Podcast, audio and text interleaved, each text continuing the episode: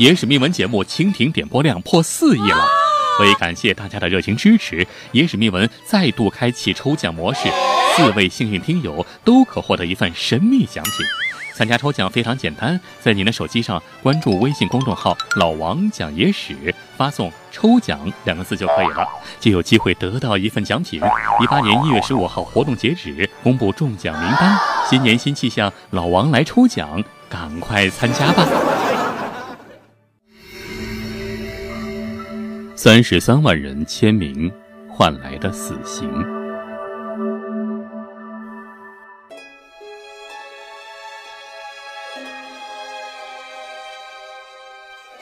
说起日本呢，很多人都觉得日本人是以礼貌著称，小心、谨慎、谦恭、和气，这些词儿好像已经给日本打上了深深的烙印。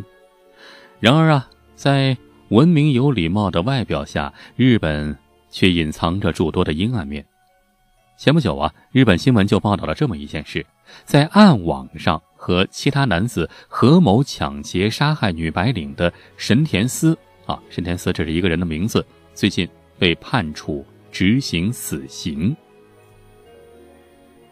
事情发生在二零一一年八月二十四号晚上十一点多钟，在日本名古屋千种区，三十一岁的公司女职员矶谷丽惠正独自一个人走在回家的路上。这时候啊，旁边突然停下了一辆白色面包车，里面走下来一个男人向她问路。矶谷丽惠正在想这个路线的时候。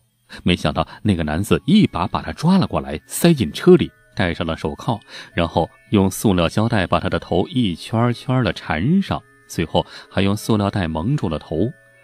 车里还有另外两名男子，他们从基谷利会的手提包里翻出了现金和储蓄卡，然后开车前往离事发地点三十公里之外的一个停车场。随后，他们用锤子使劲敲打基谷利会的头部四十多次，把他给。打死了，最后把尸体埋藏在一片山林之中。这三名罪犯是一个犯罪团伙，他们是在一个名叫“暗之职业安定所”的暗网 BBS 上认识的。一开始在网上留下信息的是这三个男子中的川岸健志，他当时在网上留下了这样一条信息，说：“我刚从拘留所里出来不久。”现在做着临时工，生活狼狈的很。有没有谁想一起在东海地区搞点事情？这个信息发出后没多久，一个叫绝庆末的人就迅速做出了回应：“怎么样，来一发什么吧？”而很快又有一个叫神田司的人也回复了，他说：“以前我主要是做诈骗，现在太穷了。”觉得抢劫也没什么不行的。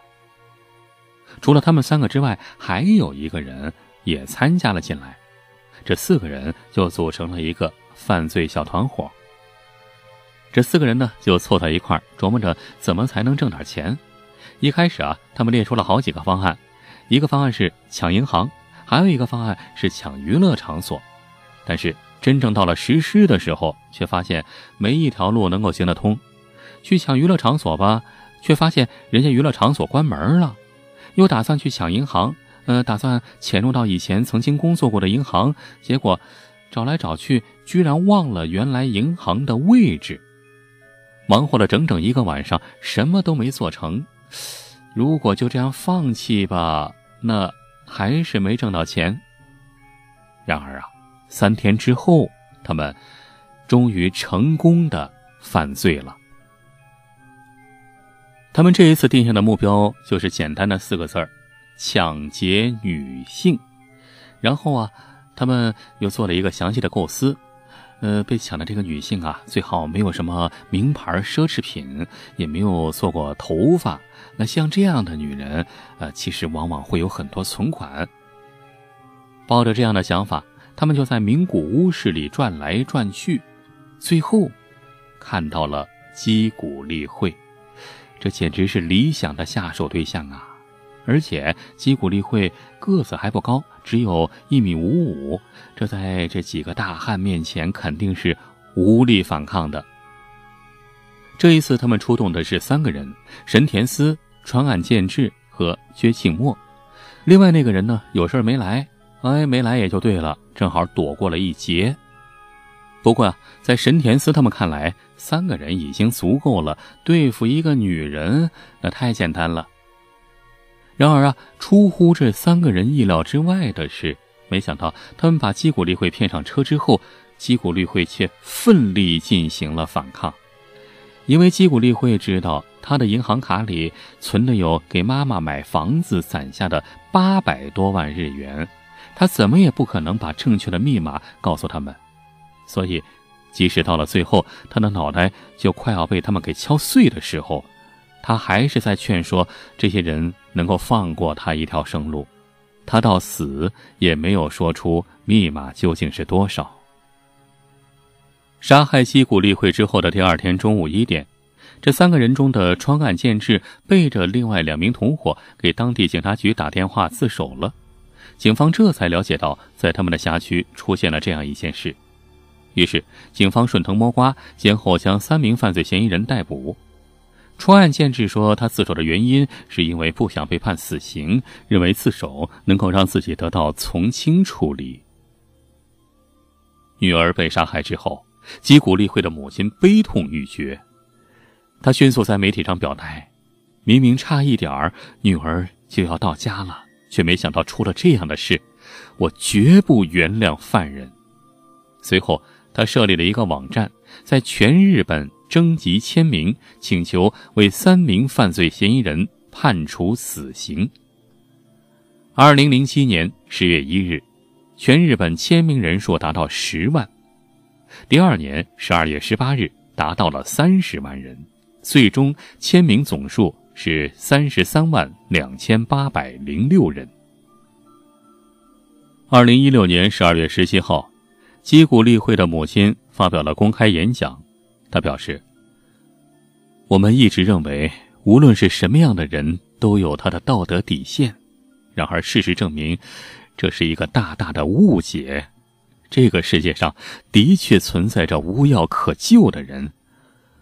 我们不应该把赌注压在犯罪者能够洗心革面、重新做人而进行判决。”司法的前提是应当把保护生者的权益放在最优先的位置。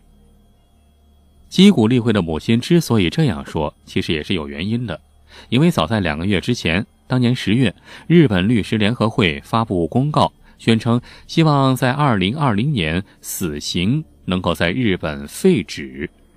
然而，在全国三万七千名律师之中，只有百分之一点四的律师。投了赞同票。这当然并不代表其他人全部对废除死刑表示反对，大多数律师对这件事情的思考还没有完成。主张废除死刑的律师当然也存在。日本一位著名的律师分析说，为了明确杀人犯的量刑标准，一九八三年的时候，日本最高裁法院出台了一个基准。具体来说，为死刑犯量刑的时候，要从九个角度进行考虑：一、犯罪性质；二、犯罪动机；三、杀人手法的残忍程度；四、杀人数量；五、被害者亲属的感情；六、社会影响；七、犯罪者的年龄；八、犯罪者有无前科；九、犯罪后的表现。由此推断，如果被害者只有一个人的话，那么，实施犯罪的人是很难被判处死刑的，而且在世界上各个国家纷纷废除死刑的情况下，企图扩大死刑的适应范围，也是违背社会历史潮流的。因此，面对杀害自己女儿的这三名罪犯，有可能不被判处死刑，活下来，吉古利会的母亲不干了。前面咱们说过。他设立了一个网站，在全日本征集签名，请求为三名犯罪嫌疑人判处死刑。到了二零零八年底，最终的签名总数达到了三十三万两千八百零六人。在例会母亲的呼吁中，他一再表示，日本法律以被害人数来定刑，无法理解。他的这一呼吁也引起了日本许多国民的支持。也获得了不少海外人士的同情。最终，这三十三万人的签名被直接送交给了日本法务大臣。经过多次审判和上诉，最后名古屋法院作出判决：在基古利会拼命反抗并不肯说出银行密码的前提下，第一个提出杀死基古利会的神田思被判处死刑，另一名罪犯川岸健治被判处无期徒刑，堀庆末也被判处无期徒刑。二零一五年六月二十五日，主犯神田思在日本名古屋监狱被执行死刑。